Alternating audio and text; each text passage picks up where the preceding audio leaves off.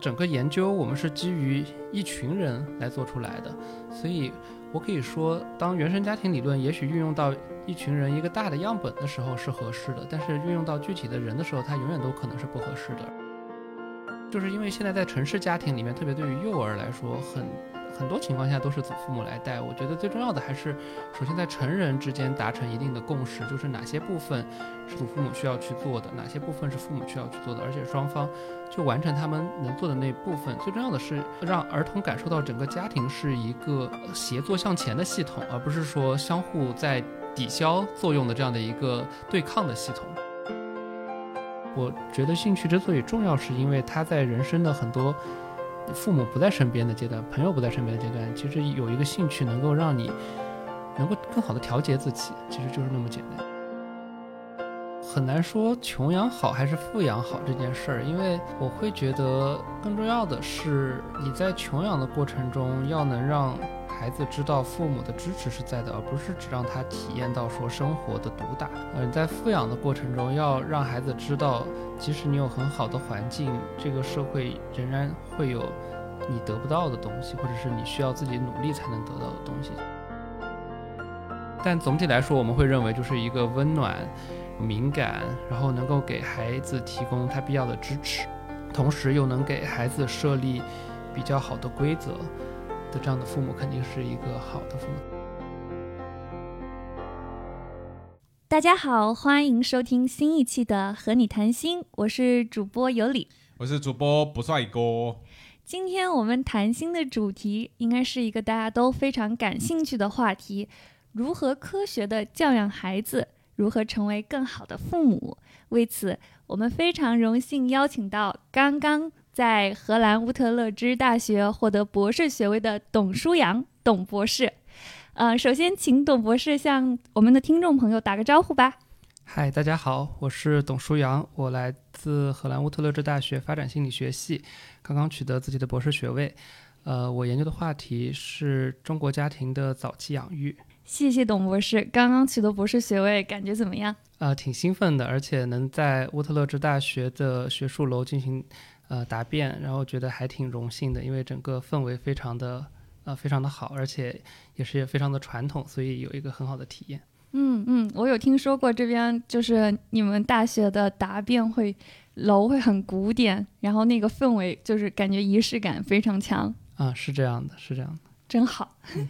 那可以请董博士稍微呃详细的介绍一下你的话题吗？既然我们今天的这个主题是关于科学养育。嗯，好的。呃，我的博士主要研究的是中国家庭，特别是中国的母亲，他们如何养育自己的呃婴婴幼儿。所以我关注的年龄大概是在零岁到呃六岁左右的这样的一个阶段。然后我的博士呃其实主要分为两大块儿，第一块就是呃去描述还有测量这些母亲他们的呃在呃十三个养育行为上的一个特征。然后以及呃这些特征和荷兰的父母进行一个对比，跨文化的比较。然后第二个部分的话，关注的是呃父母具体的一些养育行为如何影响到孩子的一个成长。然后可能在这种影响的模式，对于一些孩子来说是呃是正向的作用，就是同样的一个养育行为，可能对一些孩子是呃正向作用，对另一些孩子是一个负向的作用。呃，这是我关注的呃两个话题。我们非常感兴趣的一个问题就是关于儿童的成长，它到底是有多少程度是先天，比如说基因影响的，有多少程度是后天，比如说环境影响的？就董博士你研究的话题而言，你觉得先天和后天的比重有多大？他们会不会有一些交互的作用？谢谢这个话题啊，其实这个话题挺有意思的，呃，因为它一直都吸引着发展心理学家进行一个探索，在。研究的过程中，大家很喜欢用就是双生子做这样的类似的研究，然后就看说，哎，我父母养育一对双生子的时候，会不会和养育普通的兄弟或者兄弟姐妹的时候会有存在更多的一些相似？就我具体的研究来说的话，我觉得，呃，先天和后天应该都是有作用的，而且他们俩对于儿童最终的一个。成长或者是发展结果的这样的一个塑造，应该是存在交互的作用。就是说，环境会对孩子的具体的一个结果，呃，有一定的作用。但是这个作用的话，同时也受到孩子自己所，呃，先天获得的一些特征的这样的一个影响。可能具有一个高水平的类似特征的一个孩子，他就会比较容易受到这个环境的影响，而呃，拥有比较低水平的这样的一个特征的孩子，就不太容易受到同样的环境的这样的一个作用。这是在我的研究里面能获得的一些发现。嗯，所以我们今天的节目呢，会主要的去。呃，探讨一下后天的作用。啊，所以，嗯，父母作为孩子最重要的养育者，他们的影响会有多大呢？特别是，就是我们会，我估计很多人会很熟悉所谓的原生家庭理论，觉得原生家庭会很影响到个体的成长后的一些发展。那你是怎么看待这样的理论呢？首先，这个原生家庭理论，我觉得它很大程度上是基于我们呃发展心理学里面的一个依恋理论，就是说，呃，孩子在一岁左右和父母形成的这种亲子依恋关系，会影响孩子他可能，呃，首先是会影响孩子呃毕生的发展，同时也会影响孩子的一个以以后形成恋爱关系的这种这种的一个塑造过程。但是，我觉得首先来。看待这样的一些发展结果，我们需要从就是说整个研究我们是基于一群人来做出来的，所以我可以说，呃，当原生家庭理论也许运用到一群人一个大的样本的时候是合适的，但是运用到具体的人的时候，它永远都可能是不合适的。而且，呃，就我个人而言，呃，这是我个人的一点思考，我觉得，呃，如果当一个人陷入了就是说我我的命运是由我的原生家庭所决定这样的。呃，一个思维的时候，你就很难再去改变了，因为，但是人其实是有很大的能动性的，就是说我我是一个来自贫穷家庭的人，如果我认为就是说我的家庭贫穷导致我终身必将贫穷，那我永远都不可能再变得富裕。但是如果我认为我的家庭是贫穷的，但是我愿意去改造而为之努力，那我仍然是有可能是呃变得富裕的。所以我觉得就是说，可能整个理论放到一大个样本放到。全中国这样的一个群体上，这个理论也许是在一定程度上有一定的解释力的，但是放到每个个体的发展上，应该，呃，我觉得个体的能动性是要更大的。嗯，所以说我们是其实是要比较谨慎的去看待这样的理论，但是我在想。就因为我也比较了解依恋理论嘛，它会区分，比如说你可能是偏安全型的人，偏焦虑的，或者偏回避型的人。其实这些在我们去反思自己，比如说不管是在家庭关系，或者是比较亲密的跟朋友和跟伴侣的关系上，其实是有一点的，嗯。借鉴作用就是能够提醒你，为什么我有时候会会表现出某种行为，那是因为我可能就是一个比较偏，比如比如说焦虑型的人。但是的话，我同时知道，他这个并不是说一成不变的，就不是说你是一个偏焦虑的人，你以后一定会怎么样，而是这个就是你的这个依恋模式可能是会改变的，是这样子的吗？啊，对，呃，的确是这样的。首先就是说依恋，我们。发现它有一定的预测作用，但它不是百分之百的预测，就是说不是说我是安全的依恋，我这辈子都安全的依恋，因为随着我出现家庭的一些变化，以及，呃，就是说依恋你除了对你的父母，你有可能对你的祖父母，对跟不同的人都有可能形成不同的依恋，在整个家庭体系里面，可能你和一个父母形成的是不安全的依恋，但是你有可能有另一个父母形成了一个安全的依恋，是一个很好的补偿的作用。在这种情况下，最终并不代表说你这辈子就会发展出一个不安全的依恋，呃，但同时，当你能够意识到自己，就是说，呃，能观察到自己的，比如说和伴侣的相处模式，会有一点点像，哎，你和父母的相处模式，或者是是补偿的，或者是类似的这种时候，其实我觉得也能帮助到人自己去更多，呃，反思以及自己能为之努力的一个方向，能能找到这样的一个方向。对。我这边有个问题啊，就就是就按照刚刚那个话题，就如果我是从从作为一个父母的角度，然后我发现我的一个这个依恋的关系是某种程度上，比如说不是特别安全，我没有很大的安全感，我总是害怕自己的呃另外一半不喜欢我啊之类的。那在这种情况下，我我知道这个可能会对未来我孩子的依恋产生影响，我有什么办法能够避免或者说减轻这种影响吗？呃，现在学界主要认为就是依恋。依恋的安全性很大水平上是后天决定的，就是说，基本上基因能够解释的部分是非常小的，所以这就意味着是说，当一个母亲对她的孩子表现出怎样的行为的时候，这样的可能是最容易能够塑造最终孩子和这个母亲形成怎样的一个依恋关系的。那么在我们的研究中会发现，就是说母亲的一个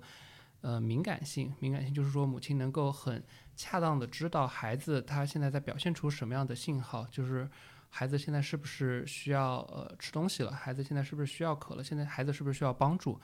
呃，以及孩子现在会不会觉得有点儿不安全，然后我能够提供这种安全感给他，这是能够塑造一个安全依恋的一个一个重要的。呃，父母的养育行为，另一个就是母亲的回应性，就是说我能不能恰当的回应好孩子，因为有的时候可能孩子他，呃，哭了一声，但是他可能又很快就能调节好，这种时候其实是不需要孩呃父母去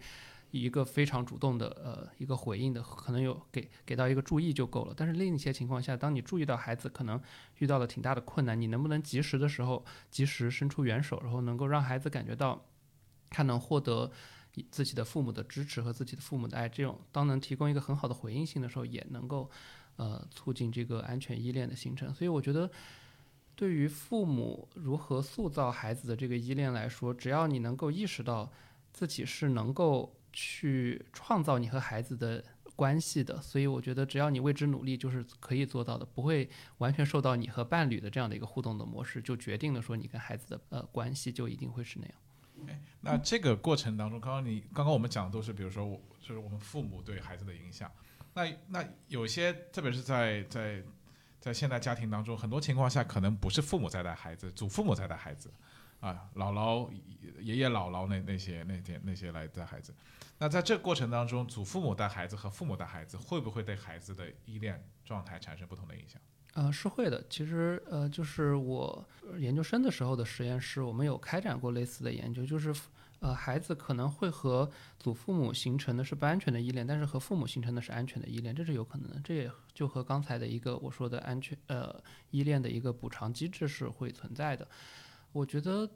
就是因为现在在城市家庭里面，特别对于幼儿来说，很。很多情况下都是祖父母来带，我觉得最重要的还是首先在成人之间达成一定的共识，就是哪些部分是祖父母需要去做的，哪些部分是父母需要去做的，而且双方就完成他们能做的那部分。最重要的是让儿童感受到整个家庭是一个协作向前的系统，而不是说相互在抵消作用的这样的一个对抗的系统。这个在这样的一个。家庭环境中，不管是祖父母来带还是父母来带，最终孩子可能都都能获得一个很好的发展，以及获得一个安全的依恋。说到这个，我就想到两个问题，一个就是你刚刚有说他可能是在一岁的时候是一个很关键的时期，那如果说我们错过了这个时期之后，还有可能弥补吗？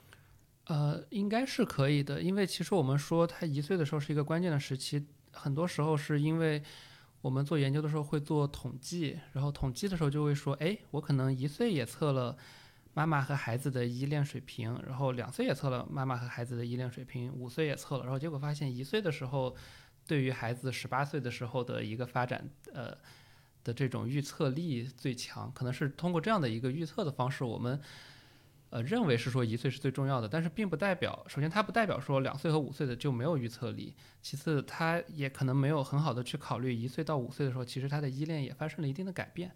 然后所以从这个角度来说，我我个人认为，即使一岁是一个很关键的时期，但是这并不是一个就不能改变的事情，因为首先就是最重要的就是因为依恋它很大程度上还是由后天决定的这件事儿，所以就导致你只要后天为之努力，就是永远都可以弥补这样的一个关系的，嗯。我觉得这一点挺重要的，就是告诉广大的父母不要太过于焦虑在育儿这方面。啊，是这样的，是这样。对，不要放弃了。对，一岁以后你就觉得啊，我其实我无所谓了，我对孩子怎么样都行。其实并不是这样的，还是有影响。是这样的。对，然后刚刚有提到那个祖父母和父母的区别，就我们可能就知道有一些比较不太好的情况是，现在还有很多留守儿童这样子，他们可能就是完全没有办法享有。父母方面的教养，可能只有像祖辈之类的这种，嗯，陪伴。那他们在发展过程中会遇到什么样的挑战吗？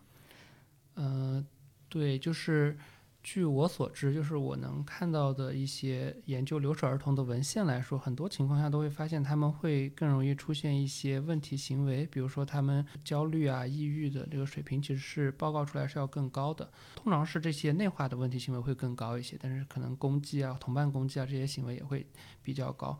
我觉得确实对于这部分儿童来说，他们要获得的需要获得更多的社会支持和社会关注吧，然后。最重要的就是说，很多留守的儿童，我觉得是不管别的怎么说，就是首先留守儿童的安全是要获得保障的。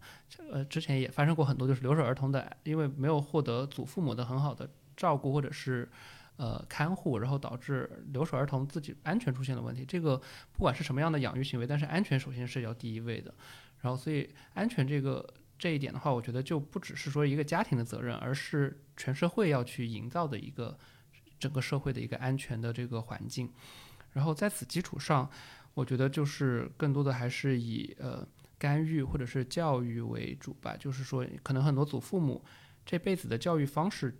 就是这样教育的，但是他没有想过，就是说可能以他的方式再在教育，呃，发展在二十一世纪的这样的孩子，可能他的这样的培培养出来的孩子的能力就不一定还能很好的适应这个社会，这就是导致很多孩子他。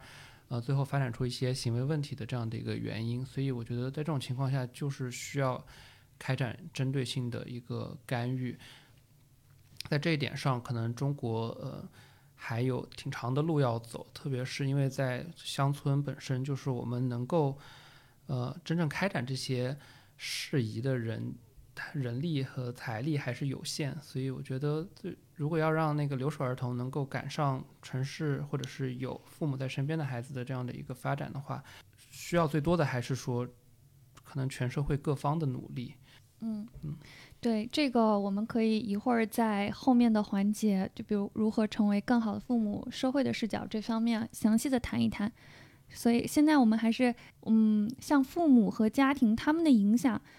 是可能更多的是以直接的方式，比如说你怎么去教养孩子这种影响的，还是更多的通过间接的方式，比如说生活在什么样的家庭环境中呀，有没有潜移默化的作用？嗯，好的，因为这个话题的话是，呃，这样就是在我们的学界里面的话，有一个研究者叫布朗芬布伦纳，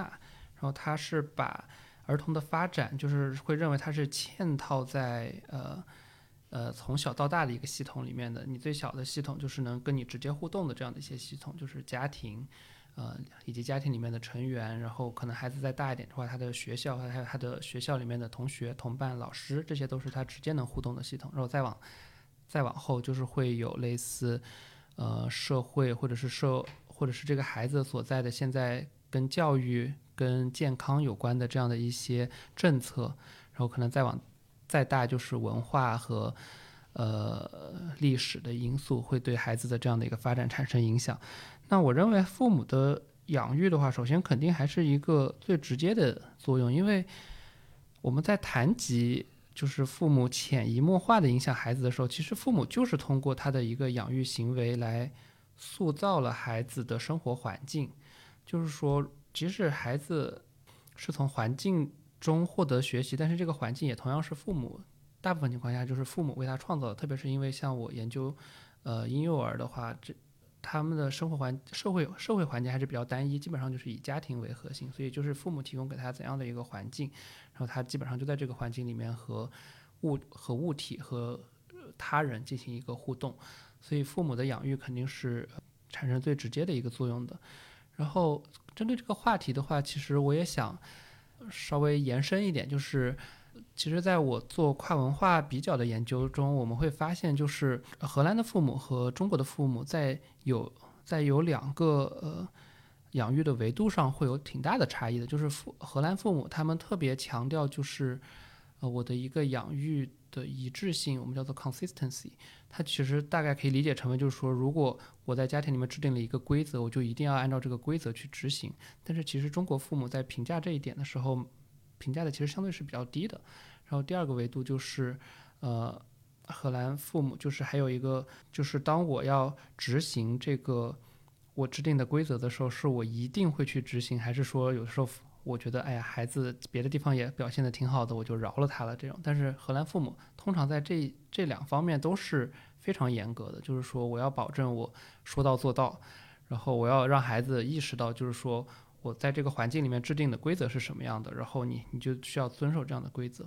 然后呃，中国父母相对在这两个维度上会呃比荷兰父母的报告的评分会要低一些。然后我们同时也会发现，就是荷兰的儿童他们的一个幸福感是在全世界最高的。所以通过这个对比研究，虽然没有我们没有直接研究说这个养育和呃幸福感的一个关系，但是其实也有别的一些研究已经发现，就是说当你给孩子提供的是一个可以预测的一个环境，就是说我们叫做 predictable environment，这个可以预测的环境的话，那孩子就能在这样的一个环境里面更安全的去探索。因为他们说，其实荷兰并没有比别的欧洲国家要儿童安全上更得分更更高，但只是因为荷兰父母很好的就让孩很早就让孩子就是做好了这些准备，就是说我过马路要遵守交通规则，就是他们就通过这样的呃言传身教以及执行这样的一些规则，让孩子意识到就是说。我在的这个环境，它都是可以预测的。这样的情况下，其实孩子可以更好的发展自己的潜能和探索环境里面的不同可能性。可能这个，这是我们的呃研究延伸出来的一种猜测，就是可能这个是荷兰儿童有很高的幸福感的一个原因。可能这一点是值得中国父母去思考的部分。就是说要做规矩是吧？就从小开始就把这个规矩给你树好，你应该干什么，应该不应该干什么。对，但关关键的最重要的是规矩在那之后，你你要不要去执行它？你是一定要去执行它的。其实这也是包括给一些家里面会有父辈和祖辈都同时在的一些家庭的一些建议，也是因为通常两辈人可能都会有自己的对于规定规则的一些想法，但是对于儿童来说，最重要的就是要让他理解得了这个家庭中。呃，规定是什么样的，以及这个规定一定会被执行。只有通过这样的话，祖辈和父辈才是一个共同协作的，否则就是在相互对抗。因为就是说我制定的规则，但是祖辈觉得说，哎呀，那孩子那么小，为什么要这样惩罚他呢？那这个时候其实，呃，儿童就没有学会说这些东西是我必须要去做的，而反而是说，当我不想做这个东西，我就去找我的爷爷奶奶就好了。就是这其实是不是一个很好的一个制定规则，或者是让孩子学习规则的一个。方式让我想到了我的小时候就是这样，特别喜欢我外婆。为什么特别喜欢？就是因为她就都都可以，什么都很随便。我妈就要打我，我妈要是不守规矩，她就打我。然后外婆就马上劝住说，然后我外婆正好是我妈的妈，对吧？所有人都是这样，当然，然后她就可以管住我嘛，所以我就每次都因为外婆可以逃脱。但是你感谢外婆在这里。对，但是你你自己会感觉你这样的是对你来说更好、更幸福的吗？对，我觉得这个其实是蛮有意思。我首先我觉得这个是蛮幸福，就我跟外婆有很深的依恋。嗯。但当然，这个很有意思一点就是我在想，这会不会到未来，就是这种特别守规矩的，对孩子来讲特别守规矩的这种这种要求，在未来会不会局限他的创造力啊？比如说，就你如果所有东西都是在一个规定好的这个范围里面，那会不会你长大以后你就你就因此你也没有办法去去有去去开拓你的边界，去去创造人人生的无限可能之类的？我有这个影响？我觉得其实是两点吧，就是你的你的规则一定是要合理的，你制定的是合理的规则的情况下，其实是不会影响到说我我能我能不能去跳脱，就是除我已有的这个环境去思考更多的可能性，这是这是两个概念，因为呃合理的规则更多的情况下是为了保证孩子的一个呃安全，以及孩子呃可以。呃，在这样的合理的一个边界的里面进行一个很好的探索，其实并不一定就会限制它的一个发展，而通常限制发展的是因为你制定了太多的不合理的规则，才会导致这样的一个情况。嗯，对对对，这很有启发。就我感觉我长大了以后，我确实我就是有时候我觉得自控力就没有那么强，这个我是自己能明显感觉到。但是它的一个好处就是我变得非常的思维极其的活活跃，因为自控力。不够，可能也是当中有某种程度上的一个父性的联系，还在探索。但是，对，因为我另外一个我其实还想问的问题是说，荷兰，比如说这边政府，他们非常强调这种啊，不是政府，对不起，荷兰这边的呃父母特别强调说要设定一个很强的约束规则，然后去遵守它，是不是也和这个荷兰社会总体上，就这个社会层面，人们就更加去希望去有一个规则是相关？就中国可能更多是人情社会，或者更加是。比如说举个例子吧，就大家去去在荷兰，我们如果有有个跟谁有个 meeting，有一个有个开个会，大家都非常好的规定好时间，就下个礼拜三你一定要跟我预约，发邮件预约，预约好时间，我把这个时间留给你，半小时一个小时，咱们就在那个时间去去会开会。那中国我们经常就是微信上我说，哎，老王，我们现在就开会吧，然后就随时随地就开始半小时就开一下，好像我们中国人在工作上面，在做事情上面，好像对于这个规则就更加。更加更加的 flexible，对吧？对我们就更加的柔软，更加的随性。荷兰好像就非常非常讲究，说要去要去预约，要去约会。对，所以是不是跟这个也跟教养的这个有有关系？我现在不能直接说他们一定会有相关，但是我觉得最起码这可能是两个文化中看待这个事情，就同就是说我的这种 consistency 这种一致性的这样的一个呃怎么说呢，就是不同的一个观点吧。就是可能荷兰确实是这样的，因为荷兰父母就是呃从小基本上给孩子就是这些东西就是设定的非常好，然后你遵守。你遵守就是获得奖励，你要不遵守，就是我该有的惩罚，就是会有惩罚。然后可能通过这点的话，荷兰人可能本身就会预期，就是我我更希望是在一个可以 predictable 的 environment，就是一个可预测的这样的一个环境里面发展，包括我们以后的工作也是这样的一种模式。而中国的话，确实。尽管不是我们的研究，但是我们因为我们是用问卷进行测量的嘛，其实就会参考别的一些研究的发现，就是有的时候中国父母在我们在访就是进行访谈，就问他们说，哎，为什么这种关于你这个制定的规则要不要去执行它这件事情上，你的评分好像不太一样，这是为什么呢？然后采访之后，呃，研究者采访之后会发现，中国父母会觉得说，这是他们就是那个不能很灵活的处理孩子的一些行为，他们会就是他们解读就是不一样的。中荷兰父母的解读就是说，哎，那这个当然是好的呀，我就是说到做到嘛。然后但是中国就会觉得说，哎，那孩子有的时候犯的。错不值得惩罚，有的时候有些错很重要，他一定要被惩罚，就可能会觉得说我还要更灵活的去处理这个东西，可能这也就是和整个社会的一个环境，还有整个社会未来孩子要面临的一种工作氛围也好，本身就不一样，可能也许就是很早期已经就已经表现出来了，这个确实是在访谈中，就是访谈采访这些父母的时候发现的这样的一个结果，而且这种解释其实基本上在荷兰的。社会里面是不太会有的，就不太会觉得说我需要，我一定要灵活的去解决孩子的这样的一个问题，而是他们还是更强调，就是说我这个我制定的，我既然制定规则，那我就是要让孩子去知道这个规则在哪儿。嗯，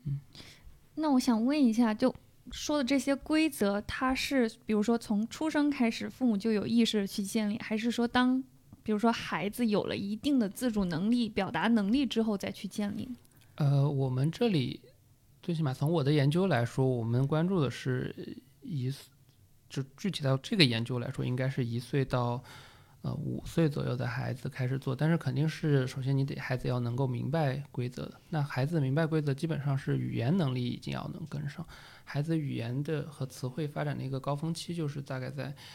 呃一岁半到三岁左右的这样一个时间，他每天能学会可能多的时候上百个单词，然后可能就在这样的时候，呃，他慢慢也需要去建立规则。这主要是因为这个时候，同时也是我们叫做 terrible two, horrible three 这样的这样一个年纪，就是这个时候孩子因为他呃开始有比较强的，就他的运动能力、大运动能力提升了，但是他就会很想去探索环境，但他这个时候自控力还稍微有点差，就是在这样的时候，你需你特别需要给孩子一个可以预测的环境，他可以在这里面去去摸、去跳、去呃去探索，但是让他知道他在马路上他就不能这样去做。所以我觉得科学的养育是蛮重要的，因为我能感觉到，就是作为父母的话，其实你有时候并不知道哪些东西是我们需要做的，一定要去执行的，而且有时候你可能看到孩子比较可怜的那样子，你就会心软，就不忍心。所以我觉得如果有如果有什么知识能够告诉你在什么情况下能怎么做，还是蛮好的。啊，是是这样。如果真的碰到这种就是心很软的情况，如果真的碰到说，哎，我孩子就在我面前哭，一定要这个东西，那这个时候父母怎么办呢？就是我就这样看着他嘛。呃，荷兰的父母会像这样，就是就是会把他，就是看着他，让他把他的脾气或者他的消极情绪给发泄完了之后，一般会把他从他就是比如说他想要要要玩具，会把他从玩具的边上挪开，放在一个墙边上，然后等着他哭完之后开始跟他讲道理，蹲下来开始跟他讲道理。这是我观察到，还有以及一些呃做干预，就是会认为这是比较有效的这样的一种方式。哎，所以这样一说的话，可能还真是跟祖父母的养育和父母养育之间有关系。就我很难想象一个祖父母，他能够忍心去，比如说把孩子挪开，然后他看着孩子在那边哭，他那哭完以后，就好像祖父母在这过程当中一定就感觉会干预。对，所以所以我才在前面的时候提到，就是说为什么父母和祖父母需要协作，就是我们需要规定好哪些部分是由你们来做，哪些部分是由我们来做。如果你觉得祖父母在这部分一定会，呃，一定会心软，那你就不要让祖父母说你不要带他去有玩具店的地方，你就带他去楼下的那个，呃，有那些玩玩的玩具设施的那些地方，你就去玩，但是是带带不回家的那种玩具。那可能他们就只负责那部分的社交，但是可能带着去逛商场这样的任务就由父母来做。这这就甚至还让我想到说，现在有很多呃，对于父母的培训，对父母怎么成为一个好父母的这种心理学培训，说不定就应该对祖父母也有这种培训。就就比如说社区居委会，对吧？怎么样去做一个好的祖父母？哪些事情是不是你每一次就解决让孩子开心了，就是一个好的祖父母？有时候你要不让他不开心，这时候你才会是个祖好的祖父母。其实这个是有一点跟我们的，我感觉跟跟我们的一些常识是违背的，就不是一直要让他笑，对吧？对，是这样的，是这样的。而且，其实既然提到就是这种培训，有一点，嗯，是怎么说呢？其实如果大家稍微了解呃家庭治疗或者家庭干预的话，就会发现，对于幼儿来，幼儿或者是儿童来说，我们的家庭真正开展家庭干预、家庭治疗的时候。并不是去解决儿童的问题，基本上都是解决父母的问题，因为我们不太会认为说，通过父母带着孩子来看一看家庭治疗，然后我们就把孩子给纠正了，因为这很多这些问题是由于父母的一些教养方式不太正确，或者是这样的观念可能存在一定的这种偏差或者偏执，然后可能会导致的。所以通常这种干预我们会优先，呃，考虑就是怎么。改变父母的行为，以及改变改善亲子关系，再通过这样的方式再去最终作用到改善孩子的一个行为。嗯，对，毕竟大家都是第一次当父母，对吧？都是没有经验的。是。对，但那样的话，会不会有一些人他就是感觉就好像更会当一个父母亲，有些人可能不太会，会有这种情况吗？从我个人的愿望上来说，我希望不是这样的。我希望就是我我会认为，呃，人居然自然作为一种动物，然后当他需要去呃呃养育后代的时候，他应该会和所有的动物一样，都会表现出一定的这种跟养育后代有关的这种动机，然后并且从此表现出一些行为，就比如说。呃，他们就会发现，其实呃，小婴儿的哭声，其实在很大程度上就会引引发，特别是女性的这种，她的这种厌恶的情绪、消极情绪会是比较强烈的，因为就是因为这样能够更容易促进就是整个群体中的小婴儿的一个存活率，因为当你觉得这些东西厌恶，你就愿意去照顾它，你就去改变这个环境，所以它其实是有这样的一些。呃，机制在里面，还包括就是说，很多小孩儿其实为什么觉得说小朋友都很可爱？因为他的眉眼就是，呃，的距离比较低，就是整个脸其实就是五官都比较集中在一起。这种，就是我们所谓的就是很萌、很可爱的属性，会自然的会增加人的一种对他的关注和对他的喜爱。然后，既然是会喜爱，你就不太容易会去伤害他，而是更倾向于对他表现出一些积极的情绪。这样，就是会有一些跟养育有关的动机。我希望是这样的，但是。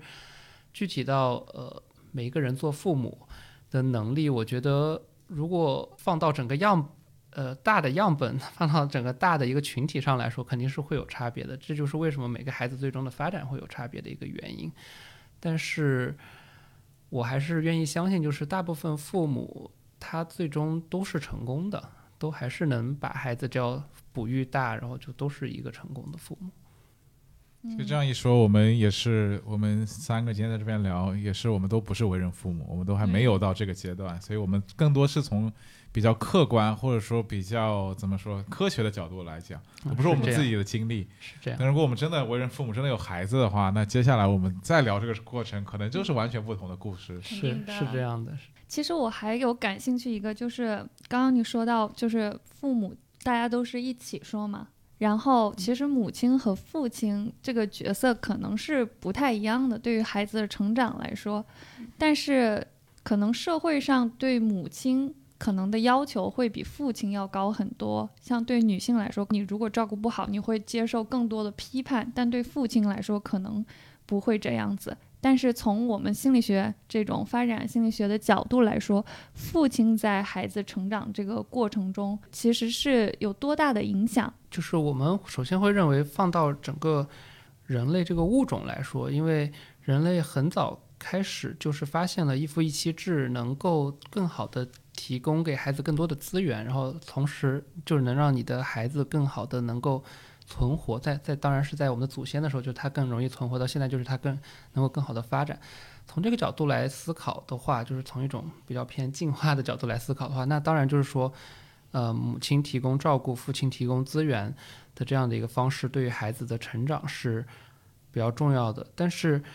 如果还放到今天社会的话，呃，就是因为最重要的是，因为现在中国具体只说到中国母亲。那中国母亲她也需要上班，然后父亲也需要上班，在这样的情况下，就是两双方都是这个资源的提供者，但是我们自然就会在这个社会中会希望，就是说，不仅母亲需要提供这个呃养育给孩子的养育，父亲也需要参与到这样的养育环境中。其实，确实是我们会观察到挺多情况，就是说，呃，母亲可能我成了这个孩子。呃，百分之九十甚至更高的这样的一个照育者，但是父亲的这样的一个养育和照料基本上就为零这样的这样的一个参与。但其实我觉得，呃，我们现在还没有研究结果，我们自己的研究团队还没有研究结果能证明，就是说这样一定会导致孩子的发展会存在问题。但是如果我们借鉴就是荷兰荷兰的这样的一个养育，就是荷兰的话是非常的要求，就是父亲参与的一个水平要很高。呃，我认为，如果中国的一个社会它是走向一个工业化，然后逐渐就是由呃怎么说呢，就是经济发展，就是大家都更越来越走向一个呃居住在城市环境，就是越来越偏这种发达国家的这种一个生活环境的角度来看的话，那确实是需要母亲和父亲都提供呃相对应的照料，这样的发展出来的孩子，最终才应该是有比较好的一个发展的结果。而且，呃，就我读到的一些文献会发现，就是有一些情况下，就是母亲的，就是同样的母亲的养育行为，父亲的养育行为中，母亲的养育行为可能会对孩子的，比如说攻击啊、外伤害别人的这种，我们叫做外化行为是没有预测的，反而是父亲的这些行养育是有预测的。即使是同样的养育行为，我们观察了父亲，观察了母亲，但反而是父亲的是会有作用的，说明本身，呃，即使是同样的养育行为。当他执行的人是不一样的时候，其实他对孩子的发展结果的影响是会不一样的。嗯，所以最起码今天我在这里是会要鼓励，就是父亲能够呃更多的参与到这样的儿童的养育的过程中来的。你刚说到这边父亲的作用的这个影响是可能比母亲更大，这个是跟孩子的性别会会有关系吗？嗯，没有关系。但是我其实总体来说影响更大的应该还是母亲，但只不过是说具体到一些就是。如果我们考虑所有的养育行为来说，还是始终还是母亲的作用会更强，但是会有一些具体的呃几个养育行为上来说是母亲的没有作用，反反而只在父亲的养育上发现了作用。就有一种说法说，就是孩男孩像妈妈，女孩像爸爸。这个像不仅是长得像啊，更多是说行为有点像。这种有科学依据吗？就爸爸的养育行为和爸爸的这种影响，会更多的影响到自己的女儿。而妈妈的会更多影响到自己的儿子。我就我之前看过一个呃综述，或者是像类似原分析这样的一个，呃，就是总结了很多文章的这样的一批一个那样的文献。它呃，首先是没有发现父母养育男孩和女孩的这样的一个养育行为的差异，就是我们总结了所有的发表的文章之后，没有发现有这样的一个差异。其次是它的这个影响。就是说，父亲对男孩的影响和父亲对女孩的影响本身也没有这个这个影响的程度也没有差异。现在鼓励，比如说多胎制，对吧？那就是父母对于孩子的这种影响，对于几个是第几胎会有差别吗？我觉得，呃，因为就是可能在国外，它本身是没有那个呃我们的独生子女政策的嘛，所以在他们的研究中是没有发现会。就是养育行为本身是没有影响的，但是父母的比如说养育的压力是会上升的，就是确实独生子女带来的压力会低一些。这个其实很好理解，因为你多了一个孩子，你就是要 多一份留心的对象，所以你就是会，而且家里面有孩子就意有两有多于一个孩子，就意味着你不仅要处理一个孩子的问题，处还得处理孩子与孩子之间的这样的一些问题，所以确实压力是会上升的。呃，但是另一方面就是父母的一些别的一些行为就会相对下降，就比如说他就不太会需要。比如说使用玩具跟孩子进行互动，或者是创造一些呃，比如说今天我们去做手工什么的，可能是因为家里面已经有另一个孩子补偿了这种一些活动的空间。其实也有可能通过这样的方式，即使总体来说，呃呃父母的压力上升了，但是你你有可能是你会有时间是两个孩子进行互动，然后你反而会有一些空空间是属于自己的，这也是有可能的。嗯，很美好。对我想到一个，就是我们可能会有一点点刻板印象，就如果有生好几个孩子的话，老大一般是比较沉稳的那个，老二就是比较叛逆，然后老小就是会比较骄纵的那种。这个是有什么嗯真的依据吗？呃，这个可能大概是几十年前，就是美国他们很喜欢研究叫做生育的顺序，然后就和孩子的人格啊，孩子的。特征啊，还有孩子的发展这样的一些结果，就可能当时的这个位数的一些研究可能会发现了有这样的一些相关，但是我认为就是如果你不考虑只是美国，你放到整个全世界的所有国家，把所有的能够呃找到的样本都放在一起的话，可能这种差异其实是要比我们想象中的要小很多的。我猜可能多少会有一点点，因为。就是说，但是这种差距没有差到说老大和老小就完全就是不同性格的人这样的这种差距，很有意思，很有意思。接下来我们要聊一个很大的话题，就是其实刚刚我们多多少少都涉及到，但我们先把它聊得更加细致一点，就是关于教养方式的差别。嗯，其实我觉得我们三个可以先，我们先简单聊聊聊我们自己的这种成长过程当中的被教养方式吧。就我自己，我家是，就刚刚我说过，就是我爸妈是管得很严格，就非常希望我取得好成绩。就小时候，如果比如说你拿了九十分，他们是要毒打一顿的，因为你还没有到九十五或者一百分。就我我是这样的一个教养方式。我等等会我们可以看看，就是学术界有没有什么词语来定义这种教养方式啊？但是我们先，我们可以先分享一下经历吧。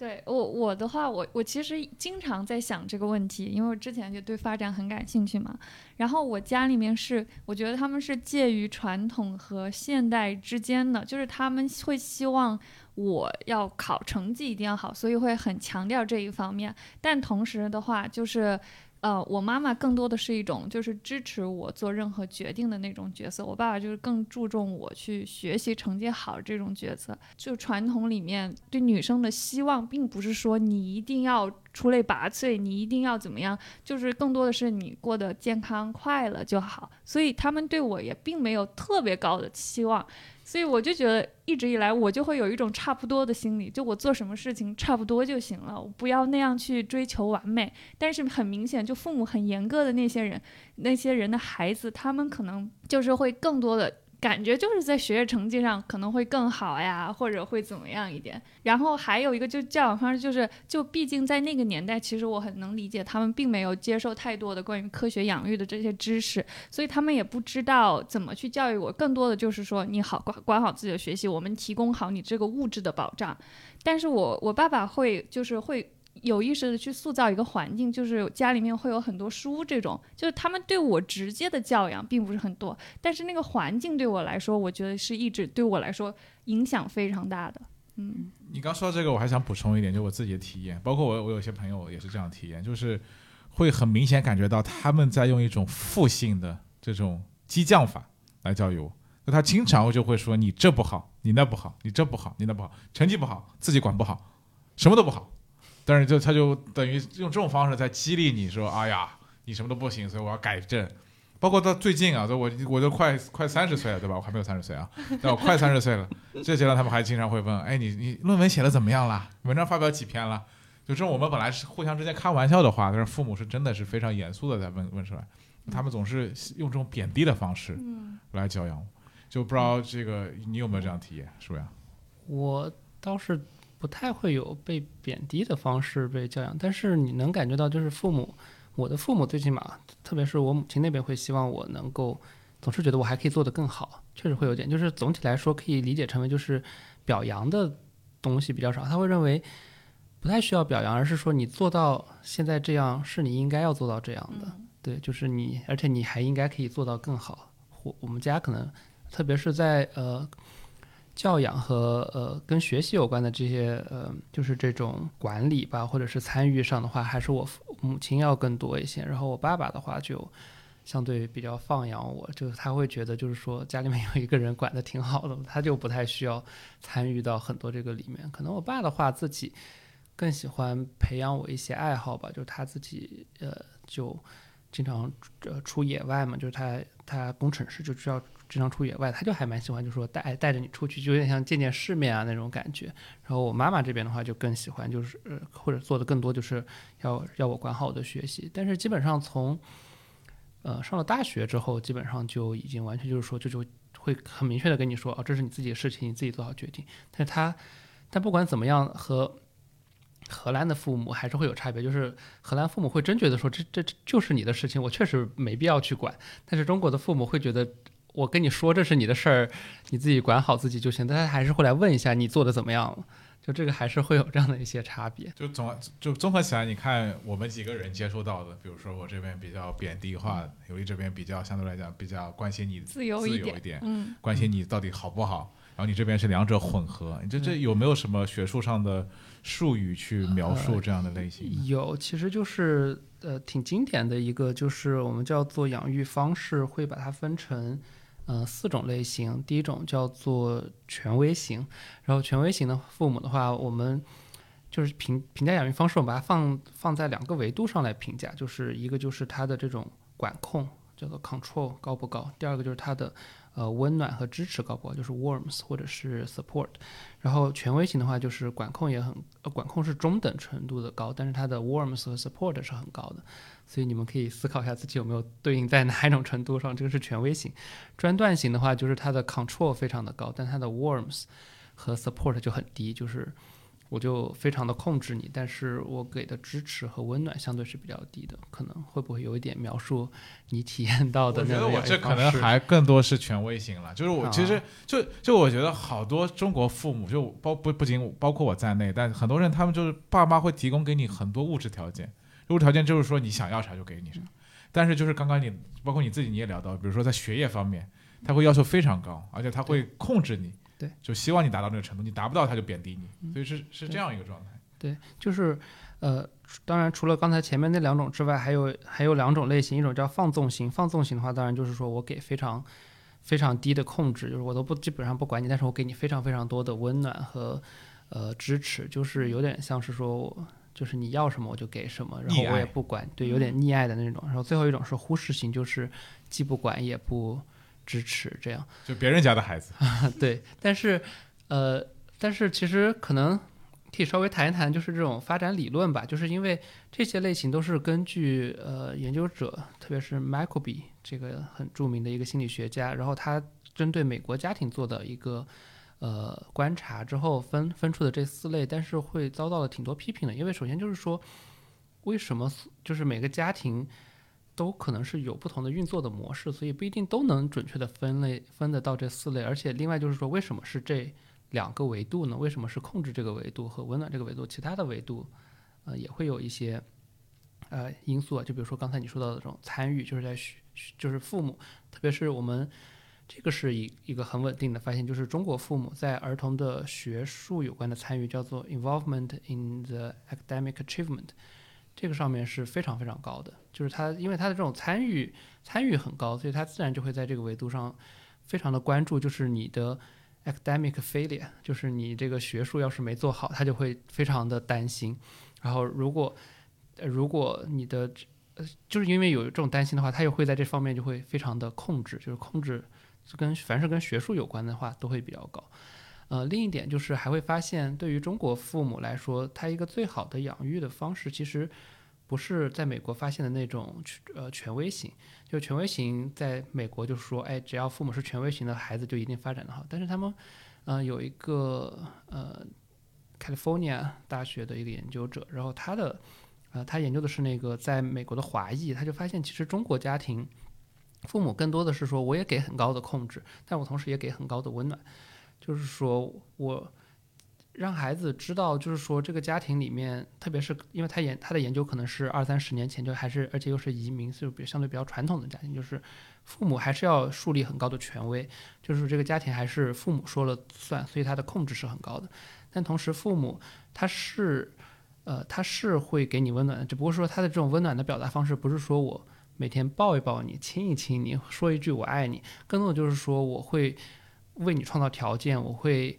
呃，我会一直支持你，包括呃经济上也好，然后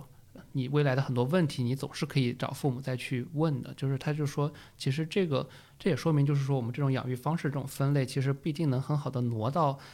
另一个群体的这种一个养育上去，因为因为他会发现，就是说这种高温暖、高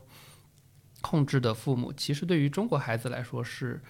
发展是挺好的，即使它是高控制的，但是但是不影响中国。孩子最后表现的比较好。你你这边说的发展比较好，具体指的是孩子学业好，孩子职业好，还是说孩子的个性发展比较全面或者比较成熟？如果呃做就他们的研究来说的话，应该就是说孩子的呃首先就是出现的行为问题会比较少，其次就是他的这种社会能力会比较好，就是跟人社交啊什么的，然后。再就是他的学业一定是比较好的。我能感受到这个跟文化的关系还是很强的，就是在我们的文化下，其实更加的强调这个血浓于水啊，强调家庭。但是因此我们也会去，就是因为你过多的去重视这东西嘛，你因此也会在这方面获得更多的。像深层次的情感之类的，这可能我不知道，在这种西方的社会里面，他们可可能就会更独立嘛，因为他们不太依赖父母，父母也不太依赖孩子，所以他们在这方面可能，所以我觉得是有利又有弊的。对，就是因为这个是，呃，就是发展心理学里面的这个叫做社会变迁的一个理论，就是说每个社会都是在经历从农业社会逐渐向工业社会的这样的一个变化，在这个过程中，它最大的一个。变化就是说，个体的一个经济获得了比较大的提提升，这就意味着你的父母以后的养老，就是他当他没有能劳动能力之后，他还他已经逐渐就不太需要，就是说，因为你的经济提升了嘛，所以他不需要儿呃，就是他自己的子辈为为他提供那个经济的支持。但是对于像比如说中国啊、土耳其啊这样的一些就是正在经历这种转型的国家，就是它虽然经济上。呃，祖辈、呃，父辈和子辈是相对独立的，但是他们的心理上还是会有比较强的依存感的，所以这就是为什么中国仍然还是会强调孝道以及什么过年的时候你得要回家呀这样的事情，就是他的心理上仍然是会有依存的。但是可能对于西方来说，就是经济也独立，然后心理的独立也会比较强一点。但是在放到更传统的一些还在处在呃完全是农业社会或者是游牧捕猎的这样的一个社会里面的话，那基本上就是说他的因为经济它。就是当祖辈、当父辈老了之后，他就没有那个劳动能力了。那这个时候，他就是，呃，需要呃他的子辈来提供他的经济的支持。那那为了实现这样的的一个，嗯，就是以后还能够，呃，控制自己的子辈能够处在这样的环境的话，所以他就从小就是比较强调家庭的一个等级等级制度，而且就是。嗯，比较强调就是子辈要遵从父辈的这样的一些规则，这个可能就是更更又比跟中国更传统的一些这样的社会里面会存在的一个现象。对，因为像中国，我能感觉到它转型很快，然后可能就在短短的几十年间，然后有了巨大的飞跃，所以会有，比如说我们的父辈父母和我们的思想观念有了很大很大的不同。其实这样的话，其实作为我个人来说有点困扰，因为我会觉得我。我应该要去，就是多陪伴他们，多关心他们，但同时我也有我个人的一些，就是发展上的追求。其实我到现在为止，我都没有办法去很好的处理这种冲突。嗯，对我，我觉得特别是对于我们这些在海外的，嗯，呃，同学也好嘞，基本上都会有这样的一些困扰，会觉得就是说，首先，因为我们从小受到的父母带来的教养，还是会觉得说。在他们老了之后，你给他们一个心理的陪伴，心理的这种依存还是蛮重要的，所以你就会天然的觉得说，我有这个责任去做这件事情，这是我们说到的一个养育，但是对于我们也接触到了就是更西方、更个体主义的这样的一些文化，然后就是你最起码有体验嘛，然后所以你也会考虑就是我的个体的发展和我个人的独立性的一个发展，对我个个人来说也是一个很重要的这样的一个部分，甚至。呃，甚至有可能对于我们的父母，或者是跟我们同样大的这样的一批人，已经成为父母的时候，他们可能就是从小受到的，呃的教养还偏传统一点，但是可能他现在呃，不管是教育部还是呃一些主流媒体提供的一种你。最佳的养育的方式，其实会更偏于、更偏向于基于西方的研究出来的这样的一些结果，所以就有点像是说，你自己的个人经验和主流媒体建议你要去做的事情，会也会有存在一些的差别，会有这样的一些呃不不同。对，然后这就联系到了一个我们也很感兴趣的问题，就是你刚说到有所谓的好的教养方式，那是不是真的有某种教养方式是最利于孩子的发展的？我个人认为，就是说，如果从我的只从研究的经验来说，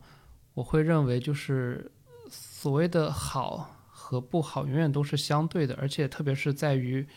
每个儿童他自己的一些性格、气质的这样一些特点会有差别，所以即使是一个很好的养育，但是当他和孩子的一个气质特点不能够很好的匹配的时候，仍然有可能出来的结果不是最好的。呃，这是从一个理论的观点来思考，但是我会觉得很多国家最起码都会。的的父母都会有这样的一些共识，就是说，当我是一个很温暖的、很敏感的父母，呃，以及当，呃，那肯定是一个相对比较好的一种，呃，一个父母的形象，而一个会虐待、会去，就是呃打或者是骂自己的孩子的父母，可能是一个不是很好的父母的形象。这个是只谈论大家对于这些行为的一个态度的时候，就是。呃，研究者有这样的一个发现，嗯，但是我不能直接就在这里说说父母的打骂就是一定是就是只会产生消极的结果，因为有的时候最简单的问题就是，比如说当孩子的手都快要插到呃塞进那个插座里面去了，当然父母就是一把把他拽开，没什么可说的，而且一定要让他知道这件事是不能做的。对于这种安全的事情，不用说是中国的父母，就算是西方的父母，他也是会做这样的一件事情的，所以。我觉得还是总是会有一些具体的情况得去具体去看，但总体来说，我们会认为就是一个温暖，然后敏感，然后能够给孩子提供他必要的支持，然后同时又能给孩子设立比较好的规则的这样的父母，肯定是一个好的父母。最起码对于现在的中国社会和很多的这些社会来说，是比较容易能够培养出一个能够适应这种社会的。一个养育，嗯，那不同的年龄的话，像孩子他在不同的一个发展阶段，那是不是父母也要注意有提供不一样的教养方式呢？啊，对，这个是其实，呃，在我自己的研究里面没有发现，但是其实也是一个学界的共识了，就是说，呃，首先就是孩子有两个自主性会比较突出的时候，第一个就是在他的。我们叫做学步儿期，就是大概一岁到三岁左右。这个时候，孩子的大的运动能力已经发展的很好，他可以去探索周围的环境，去爬、去摸、去跳。但这个时候，因为孩子的自我的控制能力还相对比较差，所以，但是既然又是他去探索和发展自我，就是孩子开始意识到我是我，妈妈是妈妈，爸爸是爸爸这样的一个阶段。所以，呃，在这个阶段的话，就是我们需要尊重孩子的一个。呃，这种自主性，所以给孩子，当孩子愿意去探索，在一个安全的环境下愿意去探索的时候，你就鼓励他去探索。但是，这在这样的情况下，呃，设立规则以及非常坚定的去执行这些规则，对于孩子的发展是比较重要的。第二个就是自主性很强的时期，就是在青少年时期，就是这个时候，孩子开始就是把我、我和家庭的关系、我和同伴的关系、我和老师的关系，就是他开始会形成。我我的我我在这些关系里面我是谁，以及我以后要成为怎样的一个人，就是我的 identity 是怎么样的。他开始形成这样的一个时候，在这样的阶段里面，就可能父母，嗯，这个不是我自己的 研究的对应的年龄阶段，但是学界的共识，就是说你同样在这个时候也是尊重孩子的自主性，但是给孩子的一定的引导是比较重要。但这个时候，父母的控制可能反而会产生一些比较消极的影响，可能更多的还是说你有提供更多的解释，还是你跟孩子进行更好平等的讨论，可能这样的是一些养育方式是更重要的。我们有有点具体，刚刚这个描述就有点有点理论，有点抽象化。我们现在来把它就就运用到一个比较具体的例子吧。就比如说，我之前跟我导师有个聊聊过这个问题，是说他家有两两个孩子，其中一个孩子特别喜欢上那个抖音 TikTok，在国外，嗯，然后他每天晚上都一定要看这个 TikTok 才能才能睡觉。那但是他就看这个 TikTok 会会上瘾嘛，就会晚上看抖音会看到一点钟两点钟。那这个时候其实是很不利于他，因为第二天七点钟就要上上学了。在这个情况下，就父母他应该怎么样去做？他应该去控制这个孩子吗？还是他要怎么办？首首先，这个孩子多大呢？他的孩子大概就是就你刚刚说青少年对青少年的时期，对我觉得这个时候最重要的就是说，你们，你你约着这个孩子共共同去制定一个规则，你你会跟他解释说，我不希望你看 TikTok 到那么晚，是因为它会影响你第二天的学习。然后，当然你你会问孩子，你觉得这个会产生这样的影响吗？当然，孩子肯定会。最开始会说哦没什么影响，我觉得挺好的。但是久而久之，你你总是能拿到证据的嘛。他的成绩有下降，或者是这些东西，你会跟他说说，我们确实发现会有这样的问题。那我们能不能共同商量一个规则，就是说你每天可以用呃一个小时的 TikTok，但是这个用的时间你可以自己选，但我希望它是在比如说十一点以前，然后十一点以前呃以及课后的时间你选一个时间，然后在这个时间之后。呃，手机我们把它放在哪里？但是你可以做别的一些事情。在这种一个情况下，就是你既设立了一个规则，但这个规则是在尊重孩子的选择和孩子能够提出自己的我的看法的一个情况下去设定的规则。那这种时候，孩子就更容易去遵守这样的一些规则。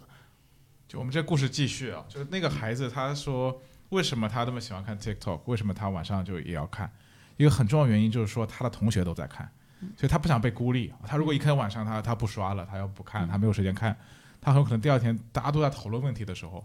就他没有办法去去融入他们，他他他被他被孤立了。嗯，所以说就就这种情况怎么办？就孩子他有这种，就他可能不是他的原因，更多是说他的同伴的原因。他们整个这个群体就是完全大家都在晚上刷这个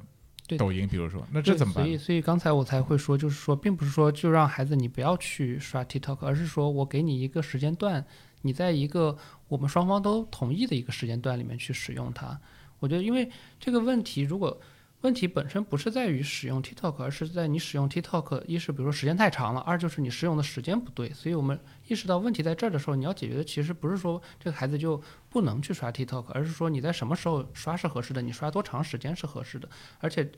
呃，什么时候刷是合适的，我们是可以讨论的。你刷多长时间，呃，是你和我都觉得是合适的，这个也是我们可以讨论的。这就是孩子能获得自主的、自主和支持，或者是表达自己意见的这些地方。嗯就是如果这个同伴就是他们共同去做一个不是那么好的事情，就至少在父母看来不是那么好的事情，有什么办法就通过父母的角度怎么样去跟孩子沟通，能把他从这个过程当中去解救出来，以至于他不会受到同伴的过过多的负性的影响。我觉得这个是其实是一个心理学里面挺复杂的一个呃研究话题的，就是因为呃，就是当儿童进入青少年时期的时候，就是他的家庭关系和他的同伴关系，对于孩子来说，很多时候都会觉得是同样重要的一个关系，而且因为自从他进入学校之后，就是师生关系、同伴关系都已经逐渐进入到他的社会关系网里面去，然后他会越来越关于自己是谁这个这件事情，不再是由父母和我跟父母是是怎样的关系来决定的，而是说我的同伴，我交什么样的朋友，我的老师怎么教我，这样是逐渐去决定的。首先，父母肯定是要能够意识到这一点，然后呃，至于如果儿童就是他的同伴做的是就是不被父母接受的行为，那首先肯定要考虑这个行为是指你个人不能接受，但是它是合理合法的，还是说这个行为它是违法的？那要是违法的行为，那没有什么可说的，一定就是要制止要去发生的，就是不管是你跟你的呃孩子沟通，你跟你的孩子的同伴的父母去沟通，还甚至跟这个老师去沟通，这些东西都是指立即要制止的。但是如果只是说这个行为你不是很欣赏，但是他也没有违违法，那我觉得这个就是你和孩子面对面我们进行讨论嘛，就是讨论之后你你表达你的观点，我表达我的观点，然后呃，我觉得就是在这种观点都表达之后，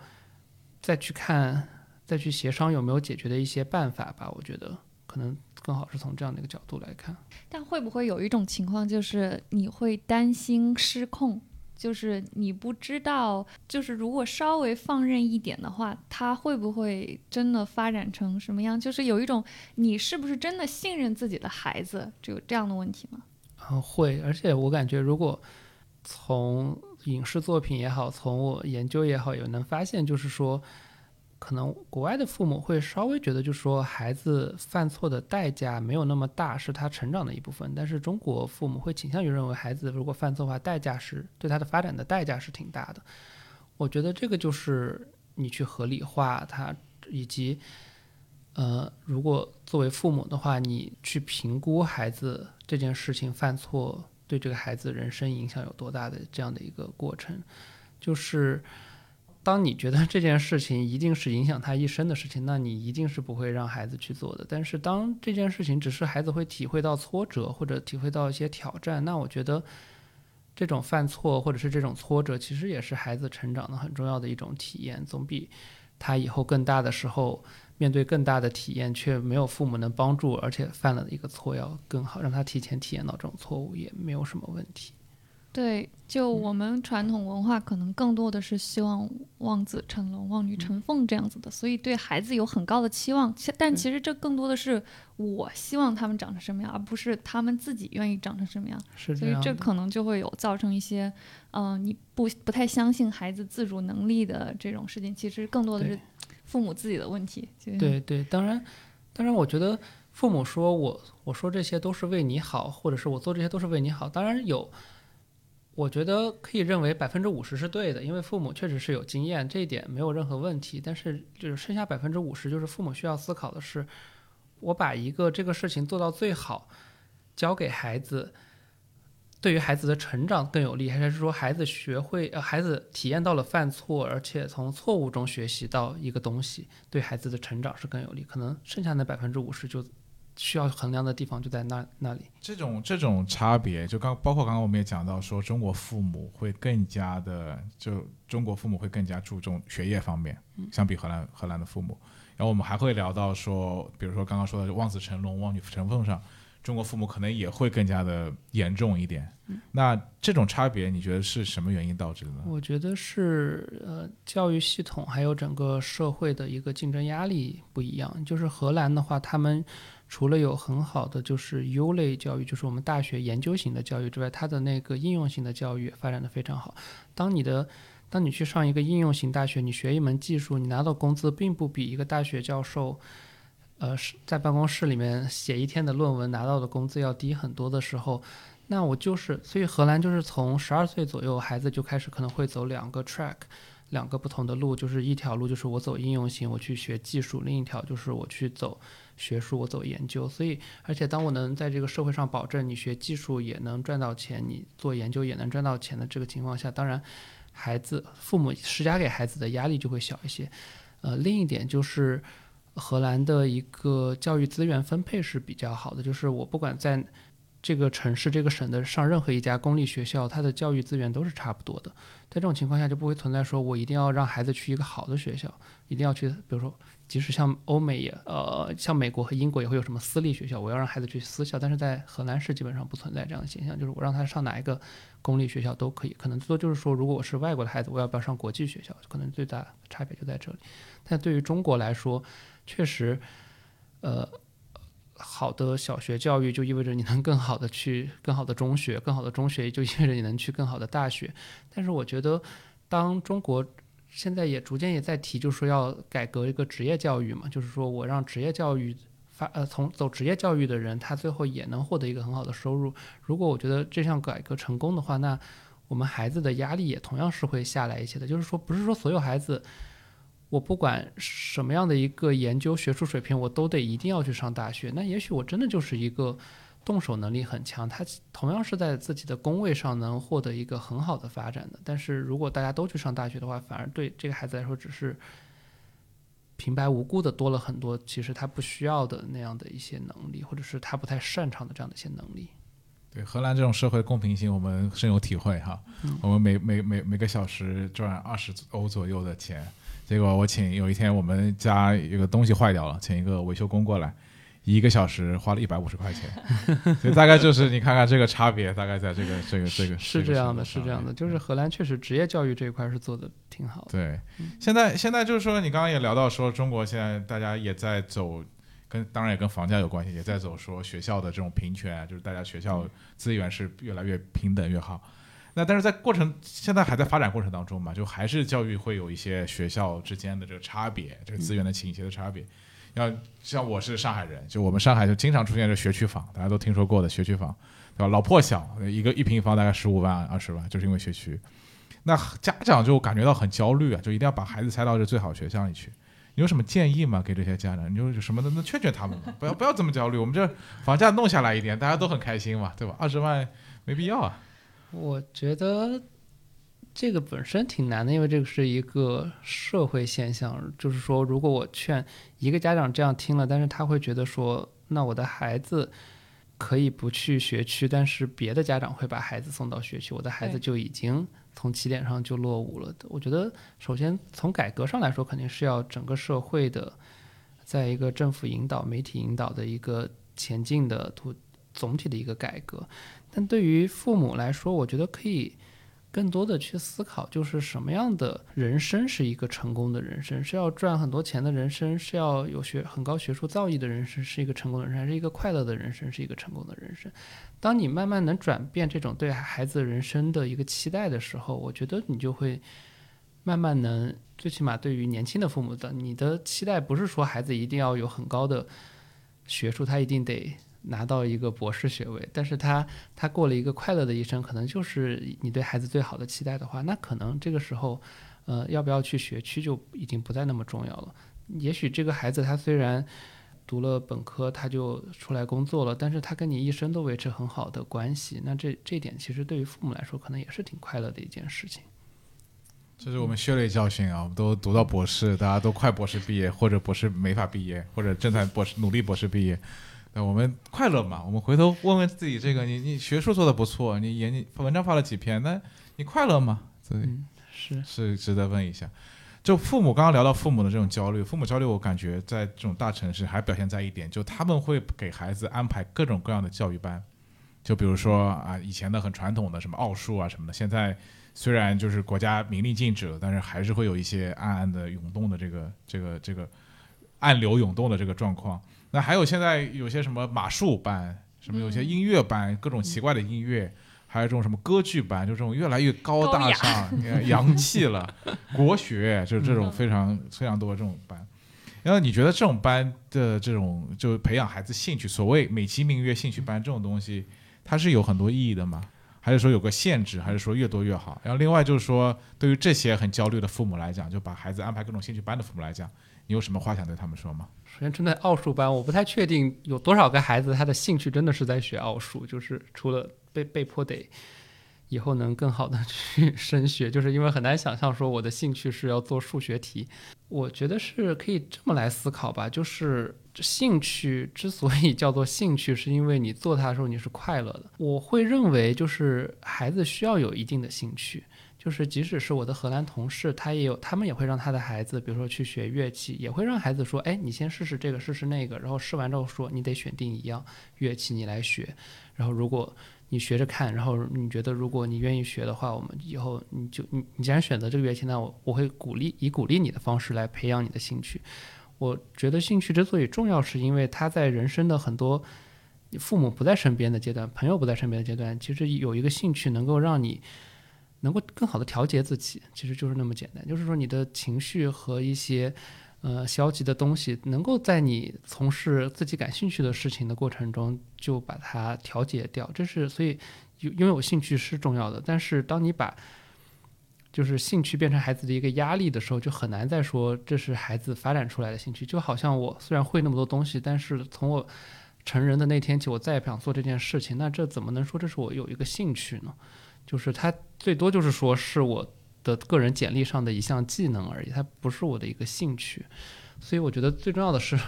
首先父母需要明确什么是孩子的兴趣。兴趣解决的问题很大程度上，我觉得不是为了解决他以后是怎么就业，他以后有什么竞争力，兴趣解决的是他以后他怎么生活的这样的一个问题。所以，当你思考好这些情况下之后，你就其实最主要的还是跟孩子去商量吧。我觉得，我个人会认为，就是说一个孩子他，呃，尝试很多东西，最开始尝试很多东西可能是重要的，因为他发展兴趣，但是。父母更重要的是要鼓励孩子去真的很好的去从事一项两项兴趣，就是让他能够发展好，让孩子能在这一项两项兴趣中体验到快乐。所以可能这种是更好的一种方式，而不是说把孩子的整个周末都安排成全都是从上午到下午都是不同的兴趣班。对，呃，可能最核心的一个观点还是就是说，兴趣它的作用不是为了以后你的就业，而是你以后你要怎么生活。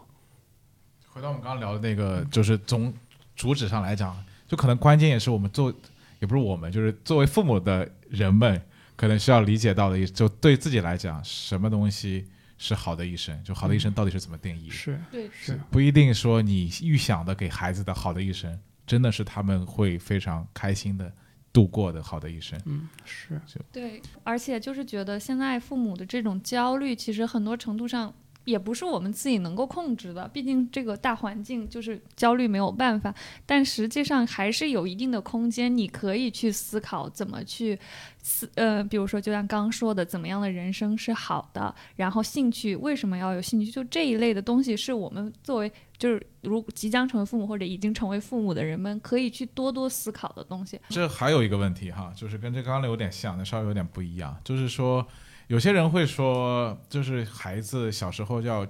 要要穷养，要艰苦朴素，要让他们就小时候就有挫折。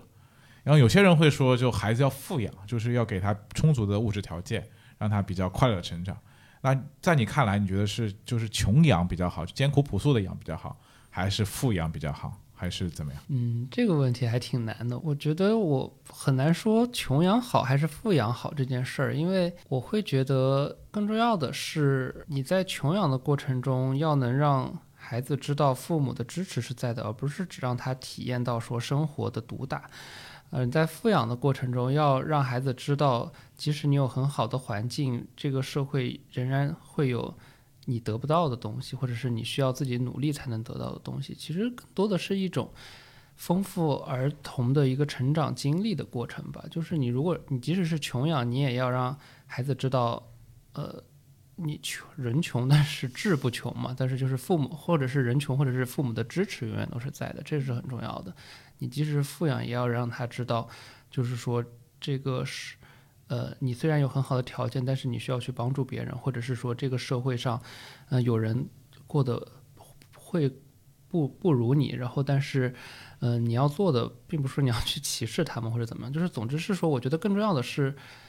提供更丰富的一个呃成长的经历给孩子，就是让孩子在他独自去面对这些事情的时候，能够更好的去面对，更好的有准备。就是所以，不管是穷养还是富养，只要你能够给他提供了。穷养富养之外的经历，其实对他来说都是很好的成长。归根结底，可能还是要一个富足的人生，一个给他们一个非常美好的人生的体验。对，对我觉得就是让他在在还父母还能够管教他的情况下，呃，或者是就是对他仍然有呃养育责任的情况下，能让他更好的准备好他自己去面对这样的一个人生吧。对，那我们。还有最后一个很关心的问题，就是之前我们也提到，当父母可能都是第一次当，然后并没有什么经验。那关于科学育儿的这些知识，有时候可能是需要通过一些，比如说培训班来获得。那你觉得这种培训班是不是有必要的？它现在发展到了什么样的程度呢？嗯，我自己能了解到的话，就可能会有一些。嗯，妇幼保健院或者是医院可能会提供，就是新生父母，就是你要怎么照顾小小 baby 这样的，这样的一些培训。我我觉得这个是十分具有必要的，因为就是，呃，可能在五岁以前是呃所有人类 就是非意外状况死亡率最高的这样的一个阶段，所以父母需要在这些时在这个之前做好。应对孩子的会出现的这些情况的这种培训或者是准备还是蛮重要的，包括一些急救的知识，还有养育的知识，还有怎么，比如说怎么哄孩子睡觉，怎么科学喂食，这些我觉得都是得去学习的。然后，从我个人的愿景来说，我认为，因为就所有人都能成为父母，但是所有人都得通过学习才能成为好父母，所以我会认为父母也是一个需要去学习的过程。他去呃参加这种培训班，如果真的是一个呃就是能科学系统的学到一些在这个阶段孩子这个阶段我需要做什么这样的知识的话，其实是是有必要的。但是即使没有这样的培训班，我觉得你和拥拥有同龄的孩子的父母进行沟通，以及可能一个好的理念就是你跟孩子多沟通，你提供温温暖的环境。只要你能及时的去跟孩子沟通，你总是能找到孩子这个是阶段的需求是什么，然后你是呃根据这些需求去裁量你会做用怎样的一个养育。我觉得那即使你能很好，如果你能做到很好的做到这一点的话，那呃呃不去上这样的培训班，你仍然能很好的能。呃，养育好你的孩子，我觉得说这种让孩子让父母去上培训班，对于大多数家庭来说还是蛮奢侈的一件事情。因为首先是没有那么多的培训资源，二也是每每个家庭也没有那么多的资源能去做这件事情。从我的愿景上来说，我希望是有一天 每个父母都在孩子在教室上课，他们也在旁边的教室去学怎么做。这个时候的好的父母，这是当然是对于所有孩子都是一个很好的作用。啊，能起到发展啊很好的发展的这样的一个促进的作用，但是如果不可以的话，也许多听听我们的播客，然后多看看呃一些养育的研究的小发现，其实你可能就花十分钟去学一学这些东西，然后或者是买一些真的是推荐的比较好的书去看一看，其实还是能学到蛮多东西的，因为我会觉得发展心理学其实才是一个大学生也好，或者是一个。心理学的学生也好，最应该去上的课，因为每个人都发展过，每个人都成长过。你即使不想不想考虑以后怎么养孩子，但是你了解了解自己怎么发展，也还是挺重要的。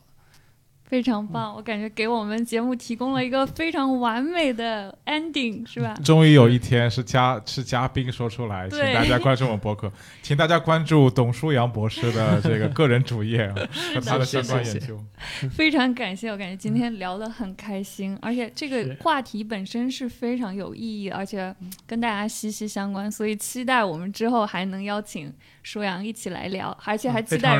如果以后我们有了孩子之后，看会不会聊的感受会不一样啊？对，非常期待那一天。对对对，好的，感谢，感谢，好的，谢谢两位。以上就是本期播客的全部内容，让我们下期再见吧。下期再见，拜拜，拜拜。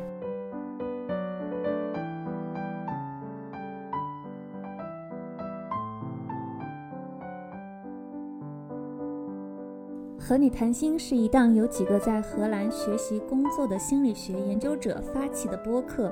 旨在从心理学的视角来探讨我们的日常生活，分享有价值的研究，提供有意思的观点。很高兴能在播客中与你相遇，和你谈心。你可以在小宇宙、Podcast、喜马拉雅等平台收听我们的节目，也欢迎在评论区留下自己的观点。如果你喜欢我们的节目，记得在苹果播客给我们五星好评哦。